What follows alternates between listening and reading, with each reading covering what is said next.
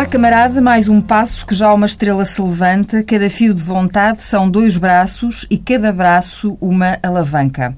Herculana Carvalho ainda se lembra de embalar o seu filho com estes versos? Lembro muito bem. E, e, e como, é, como é que era? Quer trautear um bocadinho? Não.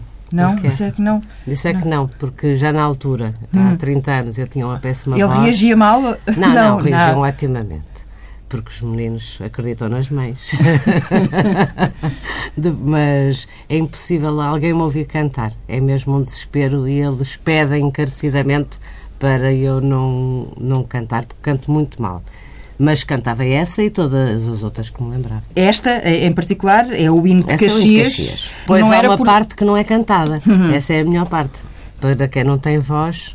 E essa parte também. Também ia tudo. E funcionava, ele adormecia? Sim, era uma forma de estarmos juntos e de contar histórias, e há muitas histórias.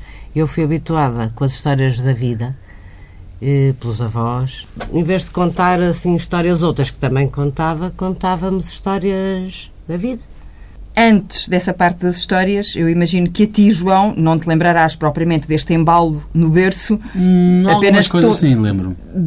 No berço não, claro, mas mais tarde Uhum. Uh, quer dizer, eu lembro muito bem do hino de Caxias e só o reouvi em 2008, 2007 e lembrava-me daquilo tudo de trás para a frente. Não pode ter sido só de berço, tem que ser, ter sido uma coisa mais para a frente também. Já eram crescidos e depois cantávamos todos também. Isso já não me lembro. Uh, não, não tanto o hino de Caxias, mas outras coisas. Ora, isto vem do facto. Uh, do João ser neto de dois distintos militantes comunistas do Norte, Guilherme da Costa Carvalho e Albertina Diogo. Estou a falar dos seus avós maternos, portanto, dos seus pais. Uhum. Estou a falar de uma família à época dita burguesa, Uhum. Portanto, uma família com, uh, com posses. A Herculana, as suas memórias. Uh...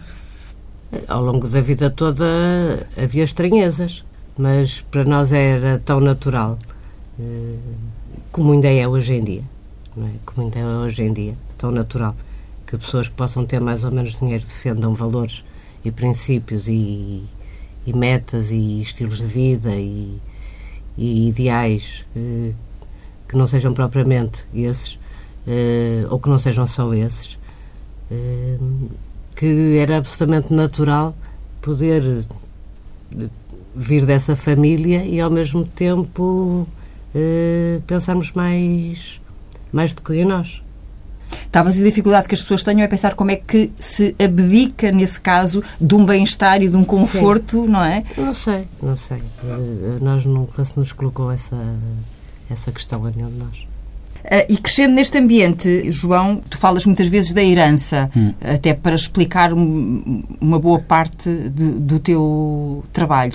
Estas são as figuras, são, são, são as claro. referências. São, raízes. São, claro, que são figuras muito mitificadas. Eu nunca conheci o meu avô.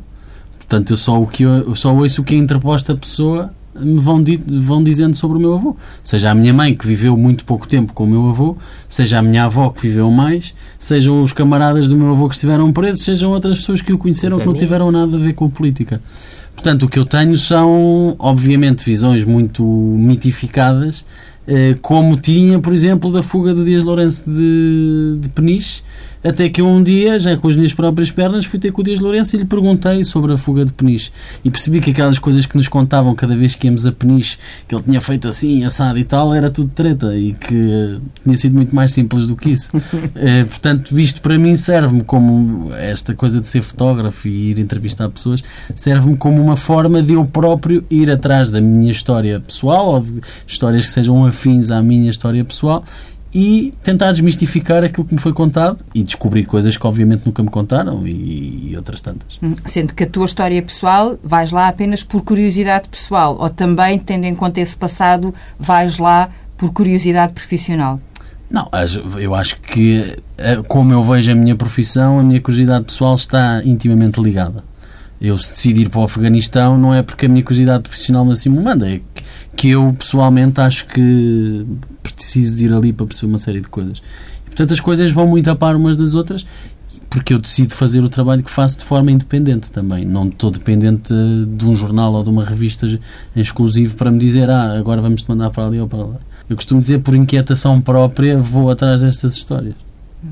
Por opção também. Sim, mas... Opção, mas por motivação individual. Devido a uma inquietação, devido a qualquer coisa que aqui dentro de mim não está, não está bem explicada, eu digo, não, eu tenho que ir ali para perceber qualquer coisa do que é isto.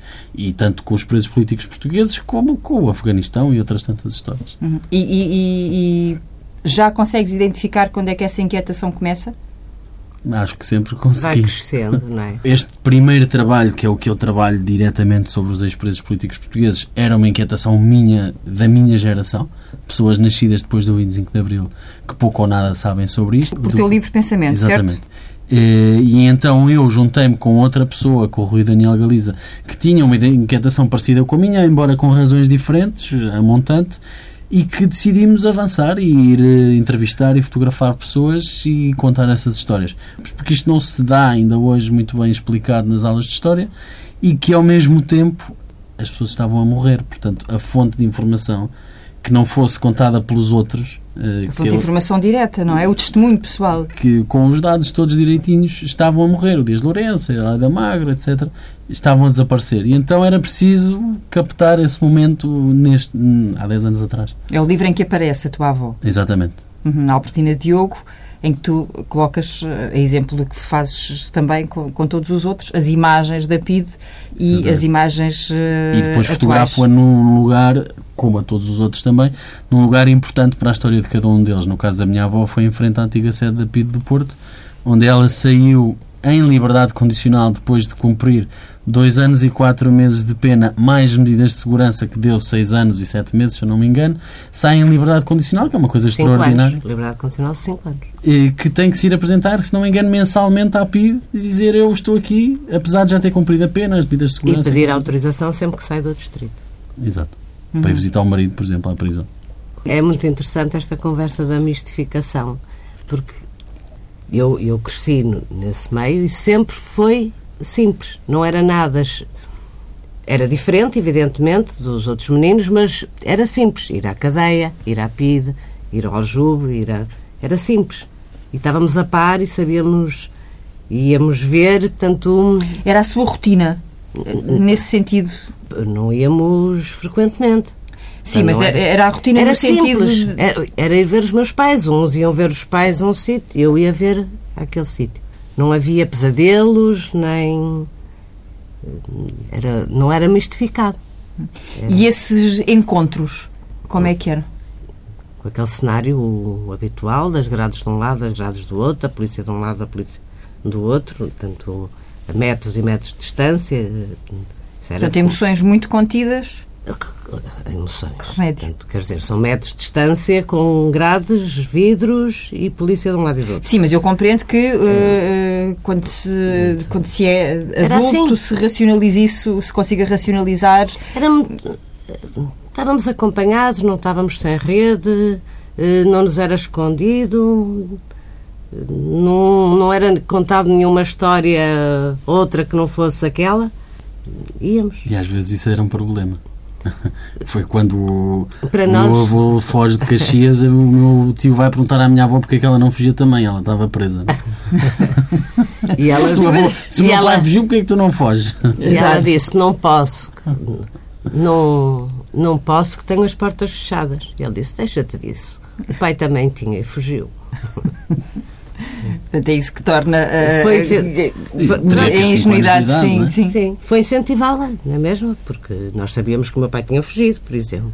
E éramos mínimos, minúsculos. Uh, e não nos foi escondido. É? E, aliás, de uma forma muito bonita, que eu acho que isso marca a educação do João, uh, digo eu, espero que tenha marcado, porque eu devia ter uns 4 anos o meu avô senta-se à mesa e diz: O pai fugiu. E fugiu, isso é. E ele se fugir é bom. Enquanto se foge, está sem liberdade. E isso, pronto, está, está decidido a vida. Mas à distância percebe-se o que é um pai com um filho fugido, com a polícia atrás, com a PIDE atrás, com o que quer dizer estar fugido. E que explica aos netos que fugir significa estar em liberdade. Daí se fazem quatro gerações de subversivos. Daí está decidido, não há mais nada para, não sei explicar de outra maneira, e acho que ele, que o João, que percebeu, que percebeu a mensagem. E a partir do momento em que se percebe isso, o resto está integrado. Oh, Herculana, deixe-me perguntar-lhe, eh, sem querer estar aqui a, a, Não, a não é a cometer, eu sei, eu sei, mas para contar a história dele Não, também é tenho, difícil. também tenho de, de eh, ou, ou acho que é bom para, para, para os ouvintes eh, perceberem um bocadinho também da história da, da família. E o que eu lhe queria perguntar é, é se, com esse contexto eh, familiar, seria inevitável que a jovem Herculana se viesse a apaixonar por um jovem militante comunista também. Não, não era inevitável. Mas aconteceu. Aconteceu, mas não era nada inevitável. Antes disso, apaixonei-me por outros que não eram nada disso. Não, não era inevitável. Cruzaram-se no Cruzamos, mesmo. Claro, na luta antifascista, sim. Foi aí que nos conhecemos. Na luta estudantil, na luta antifascista. Pronto, e cá estamos. E o motivo pelo qual eu invoco o, o seu casamento também, obviamente, não é, eh, não é inocente, porque estamos a falar de, de, de Joaquim Pina Moura, o pai eh, do João, seu marido. À época ele seria o líder da UEC, não sei se já era, da Não, União à de Estudantes Comunistas. À época, a UEC era clandestina. Portanto, eu nem sequer sabia que ele era da UEC. Porque ele não era o meu controleiro. Portanto, só, só depois de 25 de Abril é que eu soube que ele era da UEC. Ah, Portanto, à uhum. época a UEC era clandestina, não, era simplesmente luta estudantil, não é? Sim. A nossa relação não era outra que não da luta do movimento estudantil. Tu assinas João Pina. Uhum. E há muita gente que acha que isso acontece porque queres precisamente marcar uma distância em relação ao, ao teu pai e por, por isso não assinas Joa- João Pina Moura. Mas eu não Acontece- sou Moura. Essa é a Exatamente. parte engraçada. Ah, e era precisamente essa a história que eu queria que tu me contasses. Não, há, os há meus- uma razão para não seres Moura. Não é muito elaborada. Os meus pais, e acho que foi uma ótima opção que eles tomaram, que era dar-nos nomes curtos, todos eles tinham, têm um, dois nomes, quatro apelidos, aquela coisa toda. E então decidiram dar-nos a mim, ao meu irmão e à minha irmã, João Pedro e Ana. Eh, e depois a minha mãe escolheu o nome dela, Carvalho, e o meu pai O nome dele. o nome dele que era Pina, que na, na prática, e nessa altura e até hoje, o meu pai, para os amigos antigos, é conhecido como Pina, isso não há dúvida nenhuma. E eu há pouco tempo tentei uma coisa mais elaborada e quero perceber porquê. E ele disse-me apenas: Ah, não, eu tenho melhores recordações do meu lado da família Pina do que do lado da família Moura. Portanto, achei que era uma boa ideia para vos E expor. foi. E foi, e esse foi. o motivo. Eh, o que pelas minhas parecenças físicas com o meu pai não foi muito fácil de me distanciar na mesma. Sim. Depois, De qualquer deu- forma, o, o facto de, de, eh, pelo menos no, no caso dele e do Pedro, os nomes deles coincidirem com siglas. PCP, eh, JCP. Exatamente. Isso foi uma graça. Ah, Isso foi uma E graça era para ser ao adicional. contrário, aliás. Foi uma graça adicional. haveria sempre um JCP e um PCP na família. Sim, e portanto o primeiro foi Pedro, logo o segundo seria João. E, e- e tem a ver com isso, com o, o meu marido estar mais ligado, digamos, à família da minha sogra Pina, e toda a vida eu já o conheci como Pina. Claro. Eh, portanto, lá em E casa. até hoje a mim me chamam o Pina, ou à minha irmã. Ou... E ao, e ao pai é, também. um nome, é um nome que cola muito ao ouvido. E ao então, pai também. Pouca gente me trata por João. E chegou, é e chegou, já agora, só mesmo por curiosidade, chegou a imaginá-lo como um possível sucessor de Álvaro Cunhal? Não. Falou-se nisso, não é? Faz parte do perfil dele, da história Não, dele, não. dizer-se que ele chegou a ser visto como um potencial possível. Não, não, nós nunca tivemos essa, esse planeamento de futuro. Via nele características que poderiam. Não, não acho Não, nunca que- pensou? Ou Não, não nunca... acho nada que corresponda ao perfil do meu marido programar, planear ou de alguma forma aconteceu. Quer dizer, aconteceu estar à frente da UEC, aconteceu estar à frente da JCP, aconteceu passar para. Aconteceu. Quer dizer, a nossa relação nunca passou por interdependências dessas. Tem muito mais a ver com essa com esta inquietação que o João fala de outra, Sim. de outra De outra com esse natureza. modo, Uhum. com esse modo, não é? Do que hum, por qualquer planeamento que nunca ocorreu. E ele veio para Lisboa e fiquei no Porto. E Nós vinham para três meses e estão cá há 30 e tal anos. Pois. Nós vivíamos no Porto, casámos no Porto, tínhamos casa no Porto, portanto não, não, não se colocava a questão de vir para Lisboa, mas eu nasci em Lisboa, vi- fui para o Porto quando fui entregue aos meus avós da clandestinidade, diretamente da clandestinidade, Depois, Ou seja, aos 20 meses de idade. ou, ou seja, aos 20 meses de idade, mas depois, como o Estoril fica mais perto de Caxias que o Porto, estudei no Estoril. Tive quatro anos interna lá, que ficava mais pertinho para visitar os meus pais. E depois só saí da, do colégio interno quando a minha mãe saiu da cadeia, que tinha 10 anos. E aí é que regressei ao Porto e depois aos 21 voltei para Lisboa até agora. Já Até agora, não é? Continuam a viver no Restelo. É, é, É. a mesma casa desde sempre. Onde o João nasceu, aliás. Então, e quando é que se deu o clique na tua, na tua fotografia. cabeça? Não se deu, nunca houve um clique propriamente dito. Eu, desde que me lembro, tiro fotografias e gosto de tirar fotografias. Depois foi- isso foi evoluindo por uma série de razões. Uma que foi evoluindo de uma forma. Lembras-te da primeira fotografia que tiraste? Eu digo que sim e lembro-me de uma fotografia que eu tirei à minha irmã numa Rolei Cord do meu avô, uma daquelas máquinas de ver por cima, eh, e a minha irmã devia ser muito pequenina, portanto estava a começar a andar, portanto eu devia ter para aí 4 ou 5 anos, não, não devia ter muito mais. Agora, não sei se essa foi a primeira fotografia que eu tirei, nem sequer, nem sequer sei se a tirei, lembro-me que o meu avô pôs aqui e tal, e aperta ali e pronto. Portanto, lembro-me disso e hoje em dia tenho essa máquina. E, e sempre foi muito natural, foi muito orgânico. Depois juntei da mesada e da semanada e não sei o quê, comprei uma máquina pequenina e fotografava tudo o que mexia. E depois, a partir disso, fui evoluindo um bocadinho mais. E os meus pais, ali no nono ano, antes de entrar para o liceu, ofereceram-me uma máquina, a minha primeira reflex. E eu continuei insistentemente a tirar fotografias, sobretudo dos meus amigos, de desporto, de, íamos para a praia, eu fotografava surf, íamos andar de Mas andavas sempre com a máquina atrás. Não. Eh, andava quando sabia que ia fazer qualquer coisa. E depois a coisa foi evoluindo ao ponto de eu, ali no liceu, tinha a matemática pendurada e mais não sei o quê. Mas aí já estavas muito na fotografia. Sim, aí já estava- andava sempre com uma maquininha. Com a maquinona, aí já tinha uma máquina a sério e fiz umas viagens e quando voltei um amigo estava a abrir uma revista de música e eu só tinha a matemática para fazer, então tinha muito tempo livre e perguntei se não precisavam de fotógrafos. E ele nesse mesmo eh, disse-me, ah, passa cá, mostra o que é que andas a fazer. Mostrei e nesse mesmo dia deu-me um concerto para eu ir fotografar, que foi o Lloyd Cole and the Innocent Criminals, claro, que nunca Uhum. mais me esqueço, no, no Coliseu. Eh, e foi bestial. E a partir daí, isto foi em 99, portanto já lá vão uns anos. Mas a par disto tudo, eu continuei a estudar, fui para a faculdade fazer uma coisa que não tinha nada a ver, porque não sabia se isto ia resultar, nem sequer sabia se, se isto me interessava Sim. assim tanto. Então queria ter um plano B e fui fazendo o plano B e depois disso ainda achei que era muito novo para parar de estudar. Então é quando, aí sim, vou para os Estados Unidos estudar fotografia, fotojornalismo e fotografia documental. E aí já eu era fotógrafo, já trabalhava para- para quem queria trabalhar, para a grande reportagem, para isto e para aquilo.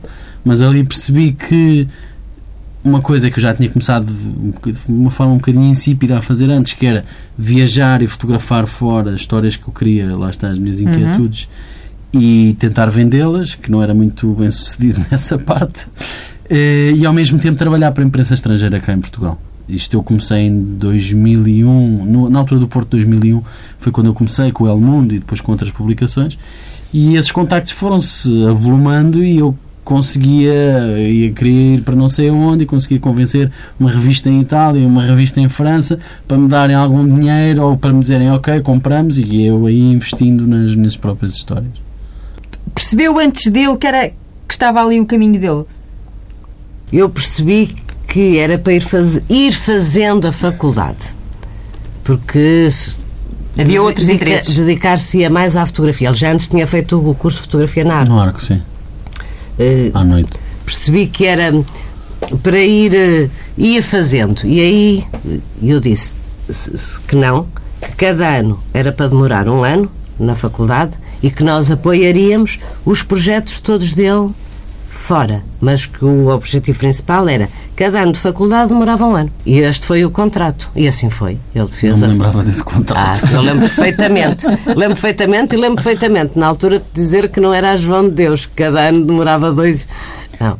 E portanto, assim foi. Ele fez cada ano um ano, já como trabalhador estudante, porque Sim, ele eu fez a faculdade quase sempre à noite. como trabalhador estudante eh, e podia fotografar durante o dia e cumpriu. Não, e acabou. E quando a acabou? partir do segundo ano não ia às aulas, só fazia exames eh, e viajava. E fui para Cuba três meses, e depois ia para aqui. E depois Mas fez vinha os exames e chegava sempre? a janeiro e a julho e eu fechava-me a estudar e ia fazendo Claro, as cadeiras. Mas Fechava-se fez. no quarto, não é? Sim, mas fez, fez como lhe competia.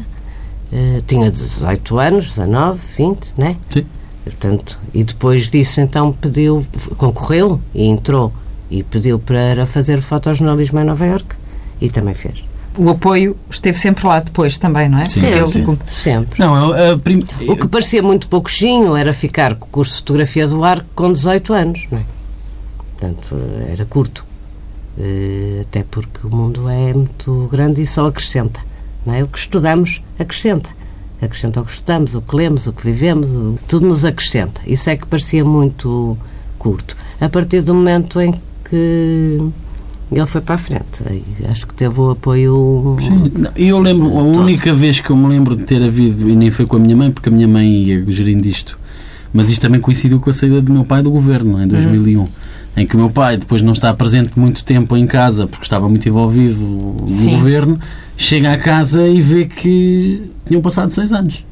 Eh, e aí há um momento de tensão eh, grande em que, claro, ele, no imaginário dele as coisas eram de uma forma e já eram de outras, porque eu já não tinha 15 anos, já tinha 21, a minha irmã também já tinha 18 e o meu irmão já tinha 23. E, portanto, tudo isso tinha evoluído muito e, e houve ali um momento assim meio estranho, mas que foi, também foi interessante e acho que aí todos percebemos isso, que, o- que os lugares tinham mudado e que as coisas tinham mudado de facto. E foi uma adaptação. Mas no imaginário dele, eu ainda era um estudante e na prática não era. Eh, Eu trabalhava e trabalhava muito e ganhava muito pouco dinheiro. Eu acho que foi mais o confronto de deixar adolescentes encontrar jovens, não é? E porque nós depois a seguir tivemos os três fora de Portugal, sempre. Também um ninho vazio, portanto, de repente. Há, há ali, há ali um choque, sim, não é? Sim, Há uma que tem mais a ver com ausência. isso, mas não com o apoio nos projetos todos. Eu lembro-me, aliás, a primeira conversa que eu tive com os meus pais de dizer eu vou sair daqui e vou meter num cenário de guerra que foi a seguir aos Estados Unidos. Aí foi quando eu, eu já tinha tentado essa ideia no início da guerra do Iraque, em 2002, 2003. eh, E que foi complicado. e depois eu percebi que, que iria haver um momento em que isso ia acontecer, e então comecei, de certa maneira, a trabalhar a ideia. eh, e, e essa conversa aconteceu nos Estados Unidos. Portanto, em 2004 eu já tinha a ideia que era o, a seguir era um dos passos que eu queria dar. Estamos a falar do Afeganistão. Antes disso fui para a Costa do Marfim do Afeganistão depois em 2007. Várias e, vezes. Sim. Várias vezes. Várias vezes, sublinha a mãe.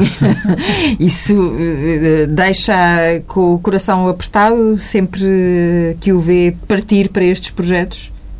Evidentemente, não é? Não é militar, mesmo que seja, fica-se apertado. Não sendo, fica-se mais, mas não. não Mas depois, hoje em dia também já Não é uma é- coisa muito natural. Eu já estou muito mais, neste momento estou mais calmo nisso, mas eu lembro-me quando começou a Primavera Árabe que eu fui para a Tunísia, de repente o Egito estava um grande granel. Eu liguei, eu nessa altura vivia em França, liguei a dizer: Olha, estou aqui na Tunísia e vou para o Egito. Ah, pois, eu já tinha calculado. Eh, fui para o Egito, começou a Líbia, fu- fui a Paris uns dias, voltei e disse: Olha, vou para a Líbia. Pois, também já tinha imaginado. Pronto, a coisa. Mas não era por ser natural, é porque sempre tiveste um grande cuidado, a par e passo, sempre que podia te contactar.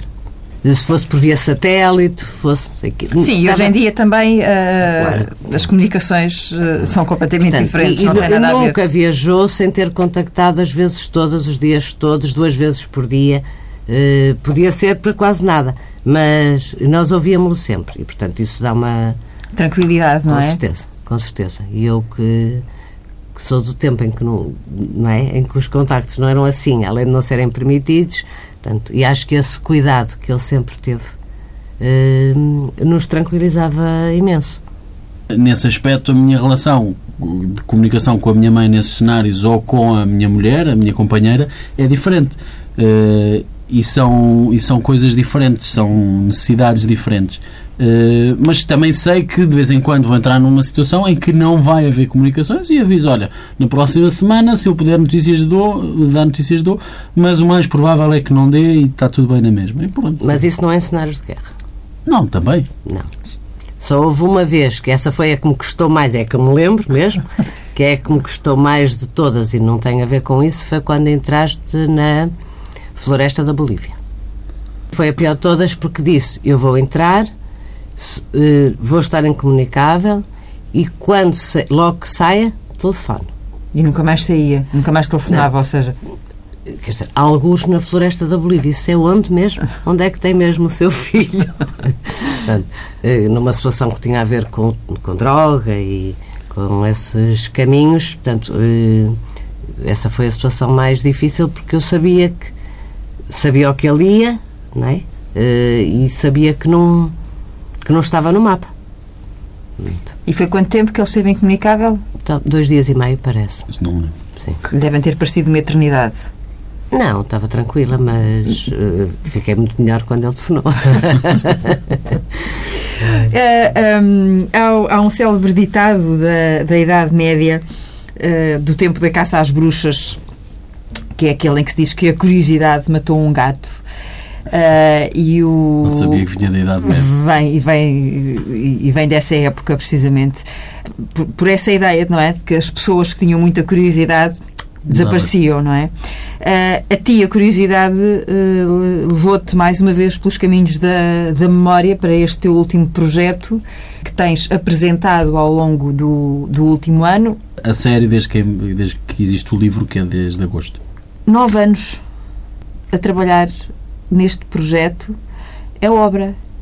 É obra, não sei. eh, É obra. Também é um lado- privilégio poder estar Sim, nove também é um anos para da- amadurecer um projeto, não é? É, é, mas também é um fruto das circunstâncias, porque eu conto sempre isto um bocado de uma forma anedótica, mas eu queria ter dinheiro de uma publicação grande, daquelas que fazem seis meses de uma história não sei aonde, e queria, a minha ideia era, ok, eu passo um mês em cada país e em seis meses eu resolvo isto, e depois editar e tal, em um ano eu faço isto. E isto, essa ideia milagrosa foi em 2005 e não arranjei nem dinheiro, nem seis meses e tal. Então fui fazendo no meu ritmo, como eu sei, e, e claro que aprofundando muito mais os temas do que Se foste passado. reunindo apoios também, também convém dizer, não é? O projeto era muito bem explicado. Portanto, aquilo estava tudo muito esclarecido, o que é que eu ia fazer, eu escrevia os projetos, o que é que eu ia fazer, quanto dinheiro é que precisava, para o quê, e se eu não reunisse esse capital não podia, porque era o, o mínimo necessário para, eu, para me cobrir as despesas para ir. Portanto, daí ou era 100% do financiamento ou então não, não funcionava. Portanto, não havia tantas perguntas. Depois eu ia explicando porque é que eu precisava e porque é que é tão, tão caro. Porque os jornais já se esqueceram, não é? Que os filmes custam dinheiro, que as viagens também, que é preciso dormir, é preciso comer, é preciso andar de um lado para o outro e isso tem custos. Eh, e portanto foi, era muito dinheiro eh, para passar 25 semanas a trabalhar, mas que depois felizmente resultou nisto. Que agora, Mas agora- este, este projeto, eh, o ponto de partida deste projeto é precisamente o teu primeiro livro. Ou seja, é, É. quando tu fazes. eh, Eu, quando estou a terminar, há ali um interregno entre 2004, que era quando o livro era para ter saído por teu livre pensamento.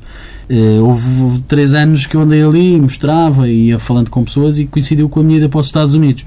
E eu aí percebi que este tipo de temas e esta aproximação que eu, que eu procurei para mostrar estas histórias eh, funcionariam bem não só nesta realidade que é Portugal, mas falando também de outras histórias parecidas ou, ou com a temática parecida da repressão política.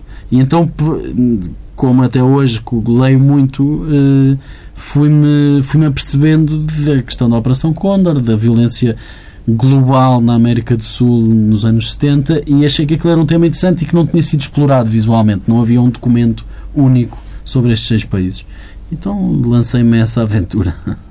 E tu olhas eh, para este teu trabalho eh, e vês um livro, um documento histórico, um, um fotolivro, como também já. eh, À partida, eu sabia que o que eu queria fazer era um livro e uma exposição.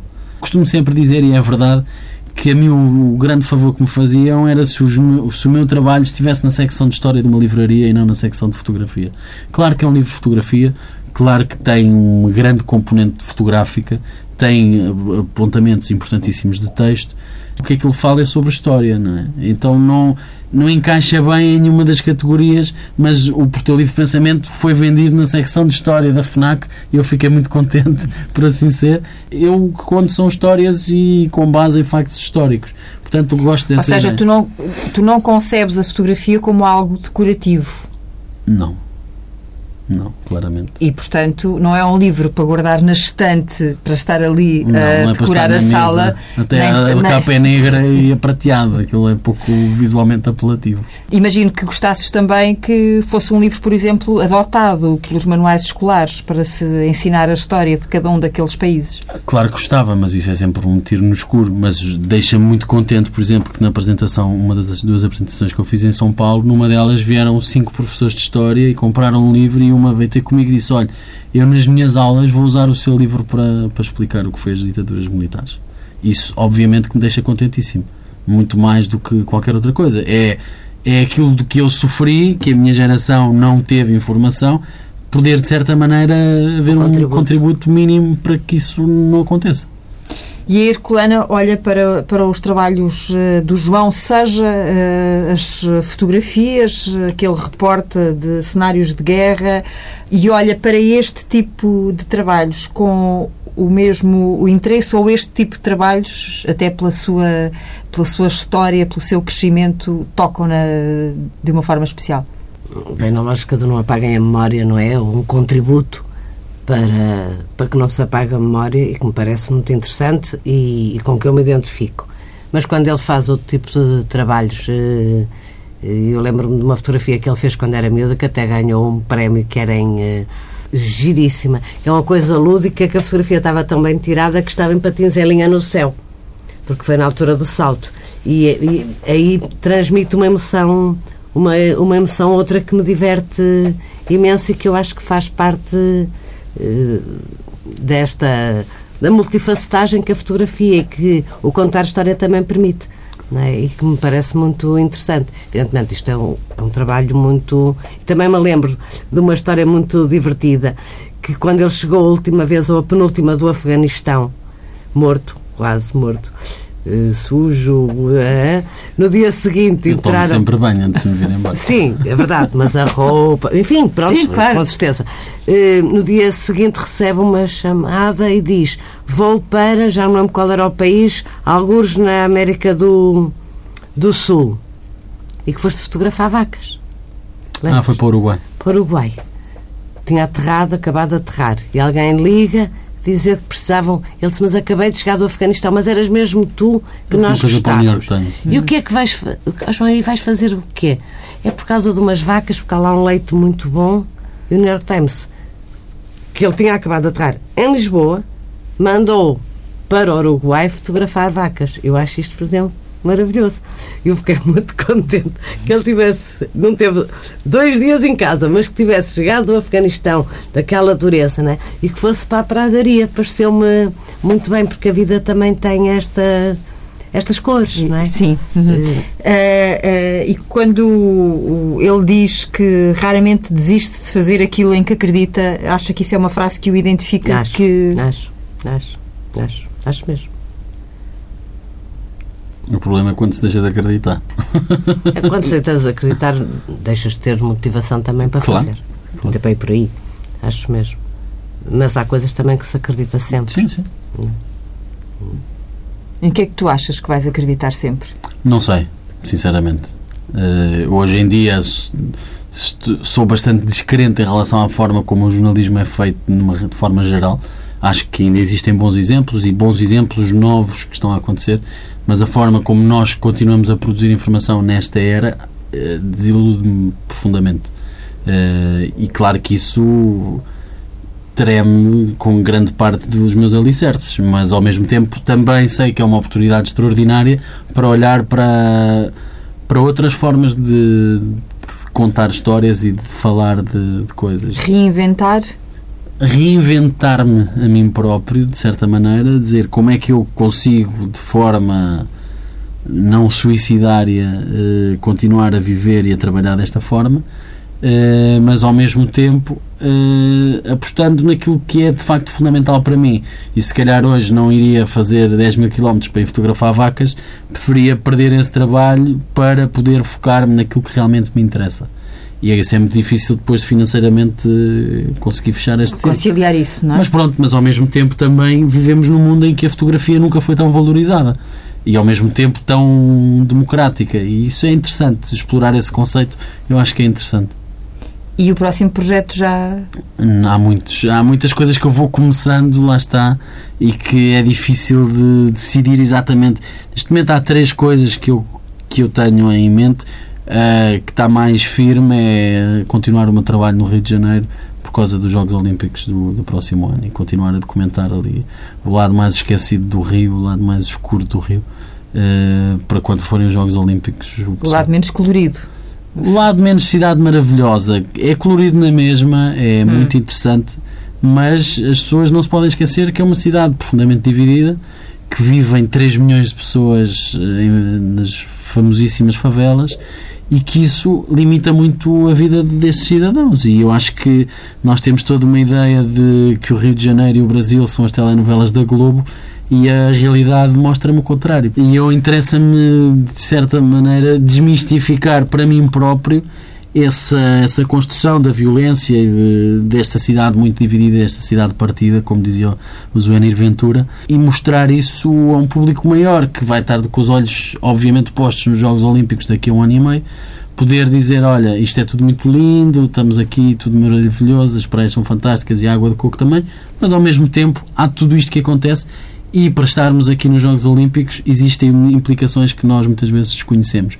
Eh, estes grandes eventos que movem muito dinheiro depois acabam por eh, mudar muitas vezes negativamente a vida das pessoas que estão mais expostas quando ligas para, para esta tua casa, não é? Porque tens a tua própria casa agora, mas quando ligas para os teus pais, há alguma tens algum tratamento mais carinhoso ou simplesmente mãe, simplesmente pai? Não sei. Vai, muitas vezes eu mando o número de telefone onde estou por SMS e eles depois telefonam quando puderem. Mas não, acho que é um tratamento, não sei. É, é? é normal. normal. E a escolana também lhe chama João, normalmente? Sim, normalmente. E, quando, não, isso não é verdade. E, e quando não é normalmente, o que é que te chama? É raro chamar-lhe João. o que é que costuma chamar então? Quando nasceu era muito pequeno, mínimo, minúsculo. E então tenho mais a ver com esse minúsculo. Chamo-me Coquinha. João Coca, é Coca normalmente que nós. O Janico, que é pequenino, por causa de ser pequenino. De que eu agora sou muito pequenino, como se vê. pois, exatamente. Sim, mas é raro chamar. Eu chamar João, meu marido não, chama João, mas eu normalmente não chamo, mas não é por motivo nenhum. Eu pensei que ele é grande e que é crescido e que é autónomo e, e não chamo isso com algum saudosismo de quando ele era. É, uh, é carinho. É carinho, é amor. Sim, é um petinon. Uhum. Se eu disser Coca, ele já sabe que sou eu, não é? Se é Sim. João, também deve saber, mas. não... Tenho que pensar duas vezes. Tenho que pensar duas vezes. Olha, para ele deste tamanho já não, não, não tem saudades de o embalar. Não, tenho muito orgulho em que ele tenha este tamanho. E acho que o caminho se faz andar, olhar para a frente. Claro, quando olhamos para trás temos sempre saudades de outras coisas, mas não é tanto dos vivos, não é?